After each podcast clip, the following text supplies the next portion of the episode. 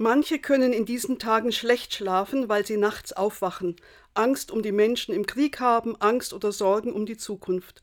Um die Angst nicht zu verleugnen, aber auch um darin nicht zu versinken, halten wir Friedenswachen. Sie sind Ausdruck unserer Ohnmacht, aber auch unseres Flehens um Frieden. Meine Freundin meinte, seltsam, dass uns erst bewusst wird, wie kostbar Frieden ist, wenn Krieg so nahe kommt. Vielleicht fragen wir uns, was bringen Friedenswachen, die Waffen schweigen deswegen nicht. Wenn ich aber zusammen mit anderen stehe, was geschieht dann in mir? Ich denke betend an die Menschen in Lebensgefahr, aber ich frage mich auch, was das für mein Leben bedeutet. Wäre ich denn bereit, Einschränkungen zu akzeptieren? Und es wird mir auch bewusst, dass gerade uns aufgegeben ist, Verfolgten zu helfen. Was zählt wirklich? Beim Gebet um Frieden beten wir, Gott, wir rufen zu dir, erbarme dich.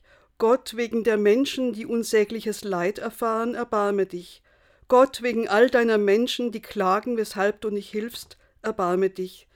Und sie, die sie zu Hause oder unterwegs oder bei der Arbeit sind, seien sie behütet.